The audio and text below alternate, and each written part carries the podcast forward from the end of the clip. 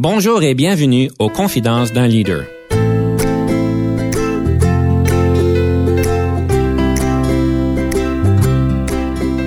Ici Denis Lévesque, coach de cadre. Nous avons donc l'honneur et le privilège de recevoir en studio des leaders qui ont marqué leur communauté afin d'apprendre de leur expérience et de s'inspirer de leur sagesse.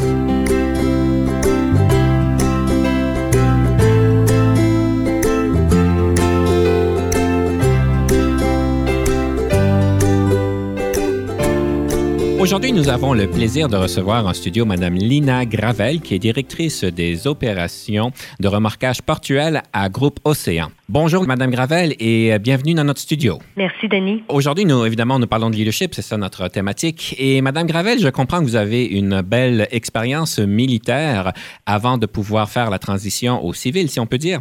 Et euh, je me posais comme question, comment est-ce que le militaire vous a aidé à faire cette transition et à être leader dans un monde euh, civil à ce point-ci? Les Forces armées canadiennes est une institution en soi et pour moi, ça a été la plus belle école de la vie pour me permettre non seulement de développer une carrière, de devenir aussi un adulte. J'ai joint lorsque j'avais 17 ans. Et les Forces armées canadiennes est une institution très structurée avec euh, un encadrement, comme on pourrait dire, euh, hors pair, inégalable en fait, et puis un système d'instruction très bien structuré. Donc, tout au cours de notre carrière, euh, aux différents niveaux qu'on atteint durant notre carrière, les forces canadiennes nous donnent des opportunités basées sur le niveau d'expérience que nous avons, que ce soit des formations, du mentorat, du coaching, des opportunités de développement professionnel qui nous permettent d'acquérir les connaissances et les compétences pour euh, devenir un leader. Et donc, vous avez reçu votre formation donc à ce niveau-là.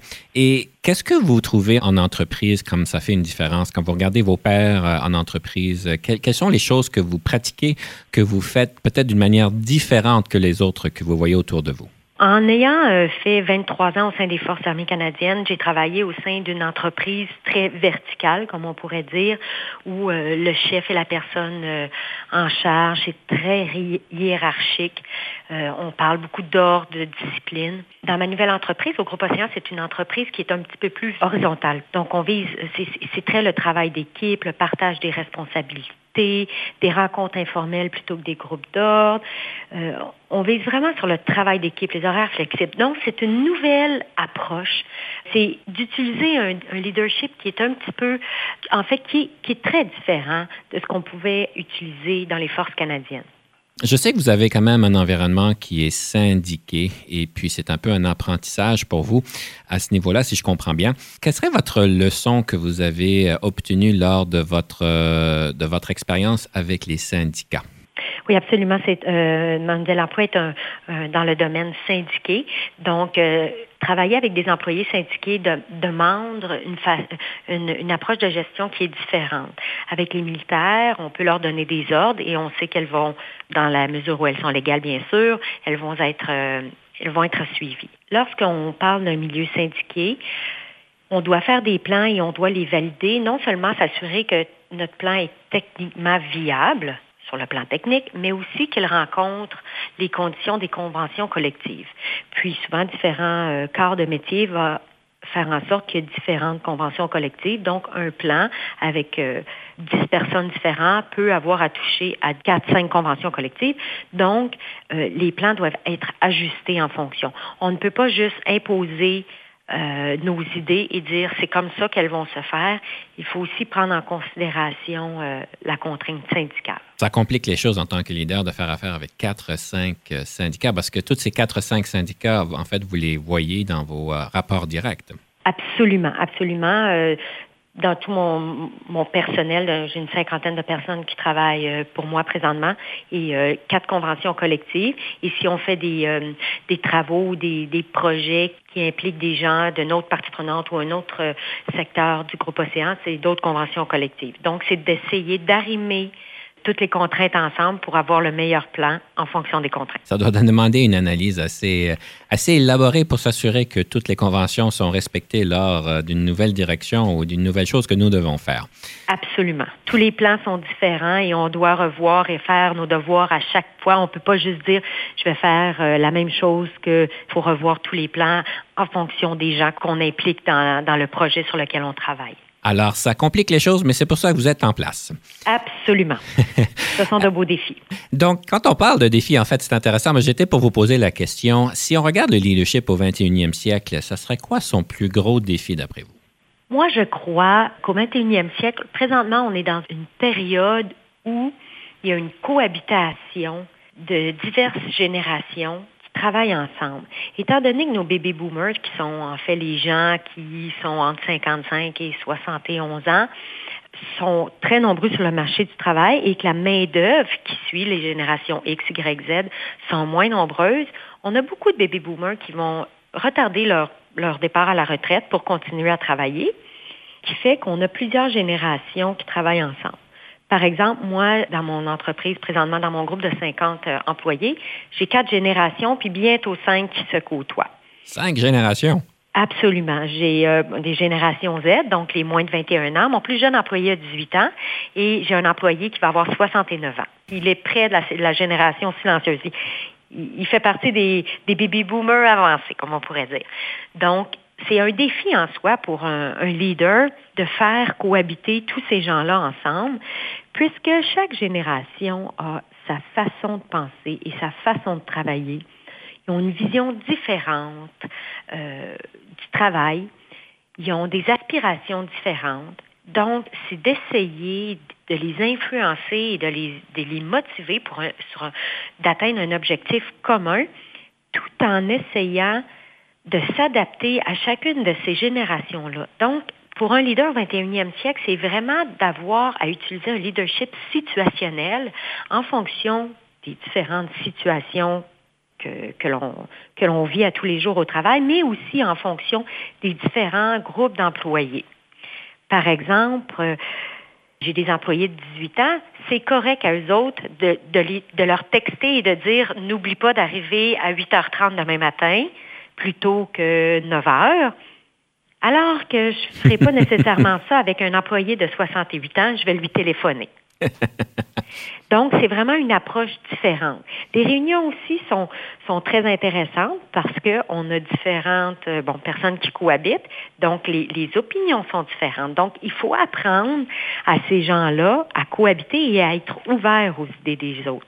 Donc, un baby boomer qui a une aspiration, pour lui, le, succès dans la vie, c'est la rémunération, c'est la réussite au travail, c'est de travailler des heures supplémentaires, alors qu'une génération, par exemple Z ou Y, eux, c'est l'équilibre travail-famille. Donc, ils n'ont pas les mêmes aspirations. Un veut travailler plus, l'autre veut travailler moins. Donc, si on a un objectif à vouloir atteindre, c'est de convaincre tout le monde à cet objectif-là qui est commun, mais en essayant de les influencer de la bonne façon, que ce soit direct ou indirectement, pour y arriver à cet objectif. Donc ça, c'est un, immense défi, un immense défi. Je comprends. Puis je peux juste m'imaginer les, les, rencontres d'équipe avec euh, les quatre, cinq générations qui sont présentes. Comment est-ce que vous voyez que ces générations-là se côtoient en, en organisation? Comment est-ce que ça se passe? Généralement, ça se passe bien. Cependant, je ne vous cacherai pas que souvent, les baby boomers vont peut-être se plaindre que euh, les générations un petit peu plus jeunes sont moins enclins à travailler. Puis ce que j'essaie de passer comme message, moi, en tant que leader à mes baby boomers, c'est de dire, écoutez, c'est pas que ces gens-là sont paresseux ou qu'ils ne veulent pas travailler, c'est qu'ils ont une vision de la vie qui est différente de la vôtre. Pour eux, travailler 40 heures semaine, pour eux, c'est suffisant et d'avoir assez de temps pour faire, euh, bon, de profiter de la vie en famille ou de faire des activités, eux, ça correspond à leurs valeurs. Et c'est correct. Il n'y a pas de modèle qui est mieux un que l'autre. C'est que le, les entreprises doivent s'adapter. Ils doivent s'adapter. Il faut se préparer à ces générations-là qui s'en viennent. Puis il faut, faut habituer nos, leaders, nos gestionnaires à apprendre à travailler avec ces générations-là. Parce que si on a un leader qui est un petit peu plus vieux, il va avoir une approche très, autoritaire, directive, la société euh, qui est verticale. Hein. Donc, c'est la hiérarchie, la personne qui donne des ordres, alors que les nouvelles générations, c'est pas ça qui les stimule.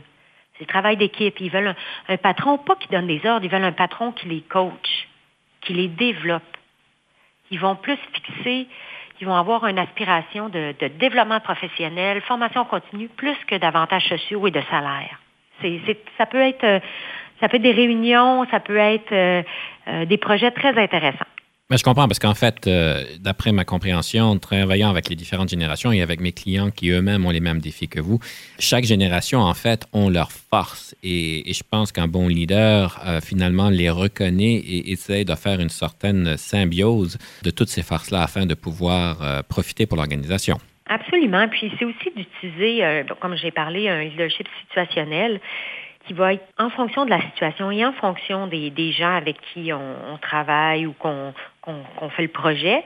Donc, euh, il y a un défi aussi pour le leader, non seulement d'avoir à créer un esprit d'équipe et à faire cohabiter ces différentes générations-là, mais un travail que nous devons faire aussi, un défi personnel pour le leader d'être capable de s'adapter lui aussi dans sa façon de, de faire euh, les affaires ou de gérer ou les processus d'affaires qu'il met en place. Nous sommes sur le point de prendre une petite pause. Avant que ceci arrive, j'aime toujours poser la question, est-ce qu'il y a un livre qui vous a marqué dans votre développement en leadership? Et si oui, quel est ce livre-là? Cet hiver, j'ai lu un, livre qui s'appelle Il faut arroser les fleurs, pas les mauvaises herbes. C'est d'un auteur euh, appelé Fletcher Peacock. C'est un, livre, un tout petit livre qui prend une soirée à lire. C'est, euh, c'est en fait pas nécessairement axé sur le leadership. C'est aussi ça peut être, euh, ça peut aider les gens dans leurs relations interpersonnelles, leurs relations au travail, leurs relations amoureuses. Puis c'est un, livre qui nous donne des outils pour euh, améliorer l'esprit d'équipe au sein de, de, nos relations ou de notre famille ou de, bon, au travail, qui nous donne des outils pour résoudre les conflits. Donc, c'est toujours d'avoir, d'adopter une, attitude qui nous dit, il n'y en a pas de problème, il y a seulement des opportunités. Des échecs, il n'y en a pas. On apprend. Ce sont des apprentissages. Euh, il n'y a pas qu'une solution à un problème, il y a des milliers de solutions. Donc, c'est de voir les choses d'une façon positive et d'aller chercher dans nos communications à euh, outiller nos gens et puis à les amener à gérer le changement, à améliorer leur relation de travail. C'est, euh, c'est vraiment un livre qui est très, très, très passionnant à lire. Ça, se lit là, euh, d'un bout à l'autre facilement. Puis les trucs qu'ils nous donnent, c'est très utile parce qu'ils utilisent des, des, des, situations de la vie courante. Donc, on mhm. se reconnaît à travers ce livre-là. Donc, le titre, si je me rappelle bien, c'est Il faut arroser les fleurs et pas les mauvaises herbes. Absolument. Bon, ben parfait. Sur ce, on va prendre une petite pause et on revient bientôt.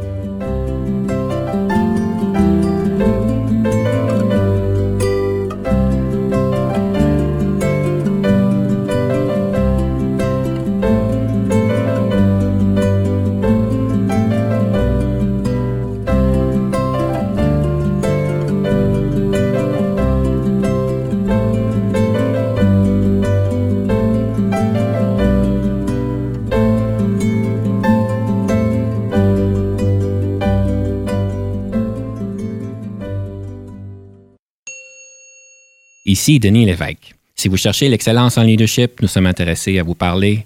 Venez nous visiter à solutionoptigestion.ca.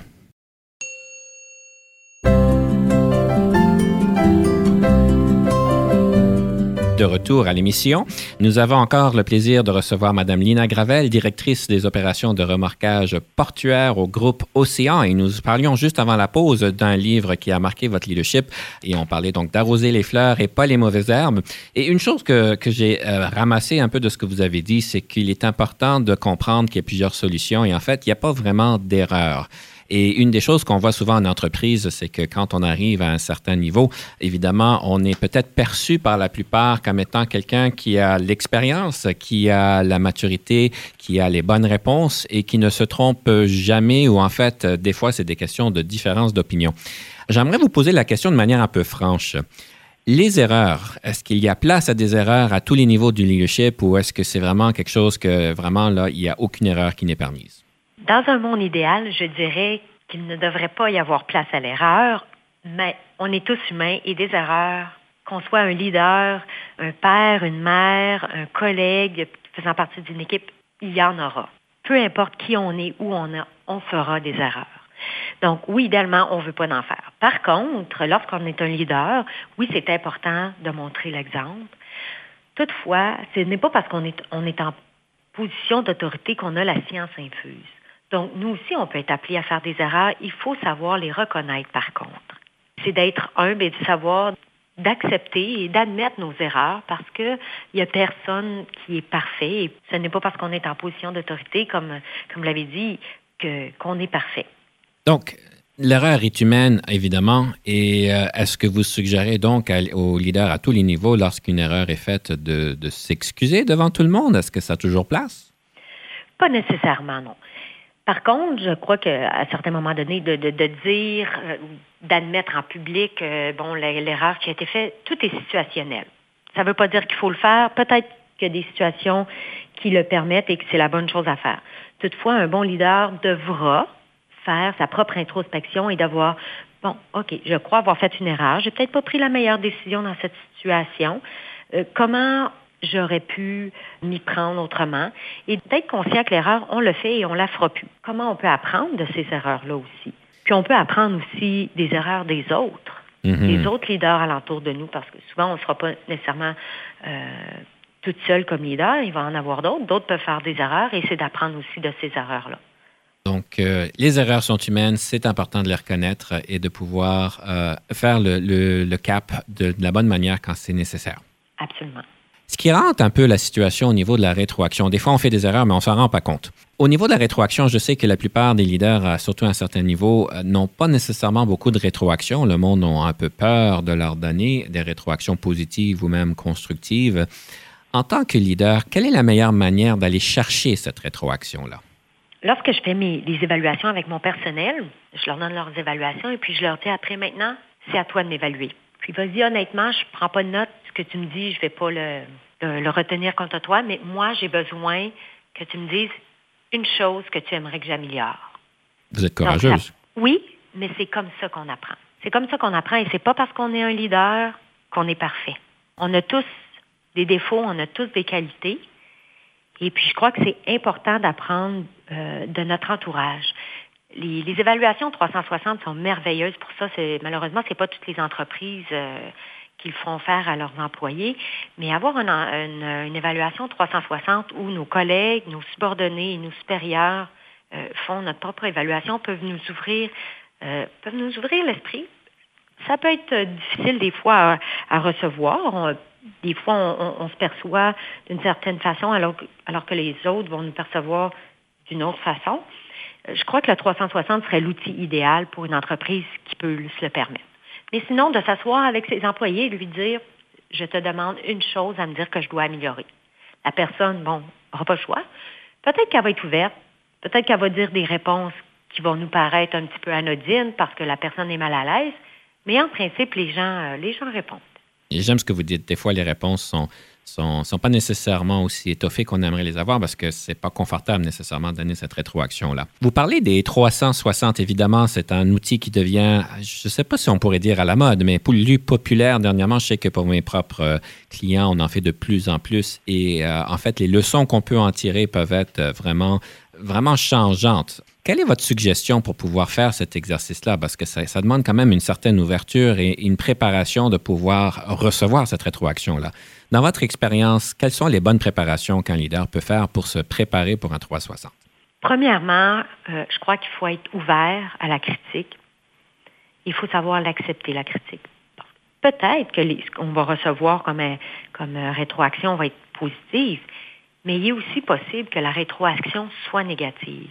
Et si des gens ont pris la peine euh, de faire des points négatifs, c'est qu'ils croient, qu'ils ont un espoir qu'on va euh, retenir un message, le message qui nous passe pour essayer de devenir une meilleure personne. Donc, il faut savoir, un, euh, être ouvert à la critique, l'accepter et la mettre en pratique. Et, et c'est d'être capable de faire une introspection. Ce n'est pas parce qu'on est en position d'autorité qu'on est les meilleurs. Des fois, c'est situationnel, c'est une question de, euh, de temps et espace. Il y a, peut-être d'autres gens alentour de nous qui seraient d'aussi bons leaders. Il faut savoir se regarder dans le miroir.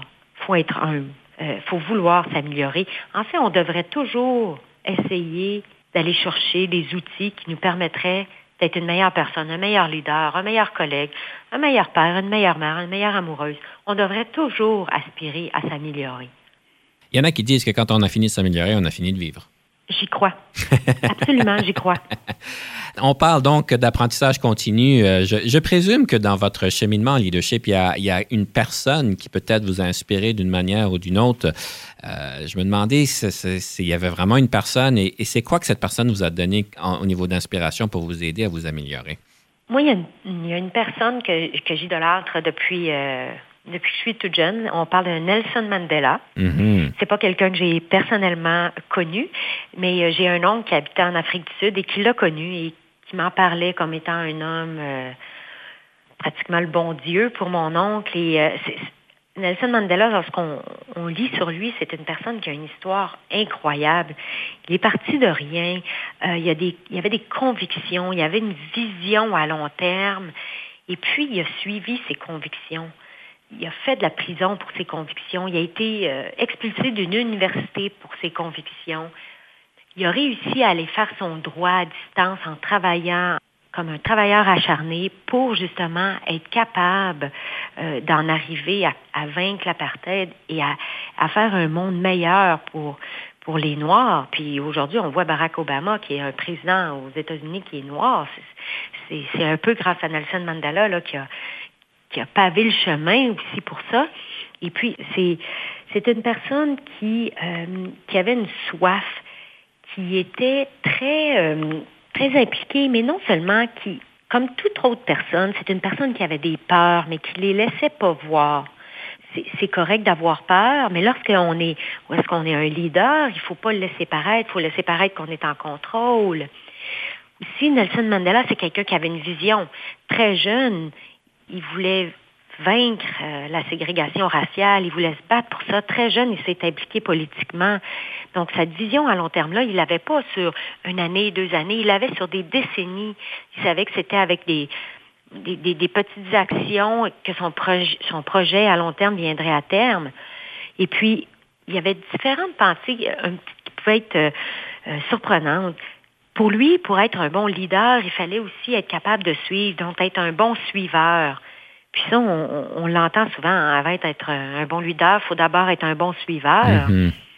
Nelson Mandela, c'est une personne qui a vécu euh, des choses euh, horribles. Il a été euh, emprisonné pendant 27 ans, mais il a réussi malgré tout à s'approcher de ses ennemis, à les connaître. C'est c'est une personne, bon, il était avocat, euh, avocat de formation, il était en, prison, il donnait des conseils juridiques à ses joailliers. Lorsqu'il a été élu président, il a pris des gens qui étaient ses gardiens de prison, il les a amenés à travailler dans son cabinet. Donc, il a pris ses ennemis, il s'est rapproché d'eux, euh, il en a fait des équipiers.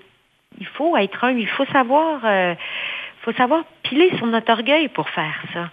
Donc, euh, Nelson Mandela est une personne, un, héros pour moi. Et puis, comme il a dit, il faut savoir se retirer lorsque c'est le temps. Et puis, un leader sait bien le faire. Donc, euh, Nelson Mandela est une, personne très importante qui, pour qui j'ai appris qu'il faut croire en nos convictions. Ça peut être long, mais on peut, on, on va y arriver. Il faut s'entourer des bonnes personnes et c'est certainement une, histoire très inspirante et comme vous dites, c'est un héros qui a, qui a marqué l'histoire. Une chose que je, une chose que je retire, c'est la, place de la conviction. Évidemment, il, a sacrifié énormément de choses pour ses convictions et, c'est admirable. Je ne pense pas que chacun des, leaders en entreprise ont des convictions qui sont peut-être aussi, euh, aussi marquantes. Quelle est la place des convictions des leaders en entreprise? peu importe la nature de l'entreprise, les leaders vont avoir leurs convictions personnelles, vont avoir un cadre de valeurs qu'ils doivent suivre. Moi, je trouve que c'est très, très important pour un leader de faire des gestes qui vont être euh, en, symbiose avec leurs convictions. Pour un leader de faire quelque chose qui ne correspond pas à ses valeurs, c'est pas une bonne chose. Ça mène pas au succès de l'équipe. Mm-hmm. Donc, peu importe quelles sont les convictions de l'entreprise, si un leader arrive dans une entreprise et que ses convictions personnelles ne sont pas en symbiose avec les conditions ou les, convictions de l'entreprise, le leader doit partir, doit aller voir ailleurs parce que ça mènera pas au succès. Nous sommes malheureusement proche de la fin de notre émission et avant de conclure, j'aime toujours poser la question quelle serait une citation sur le leadership que vous auriez à partager avec nous aujourd'hui, Mme Gravel? Il y en a une intéressante du, euh, du général MacArthur, un général américain. Euh, c'est une citation en anglais, je vais, je vais vous la dire. C'est A true leader has the confidence to stand alone, the courage to make tough decisions, and the compassion to listen to the need of others.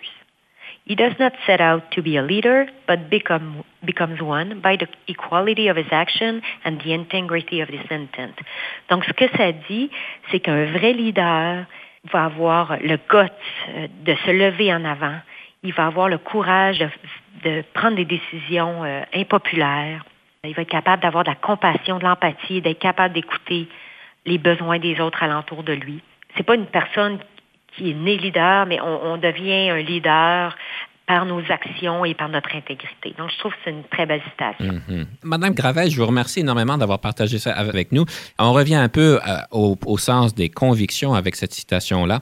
Alors, sur ce, Madame Gravel, je vous remercie énormément de votre participation aujourd'hui. Merci, ça m'a fait très plaisir. Et je vais donc inviter nos, nos chers auditeurs de pouvoir penser à leurs convictions et comment est-ce qu'ils les mettent en action et comment est-ce qu'ils sont prêts à se débattre pour leurs convictions. Alors sur ce, je vous souhaite tous une, une belle semaine. À la prochaine fois.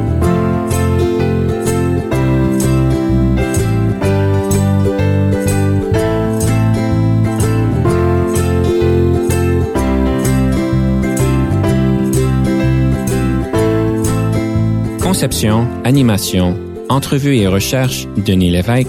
Montage et réalisation, Jean-Paul Moreau. Confidence d'un leader est une production et une présentation d'Unique FM 94,5.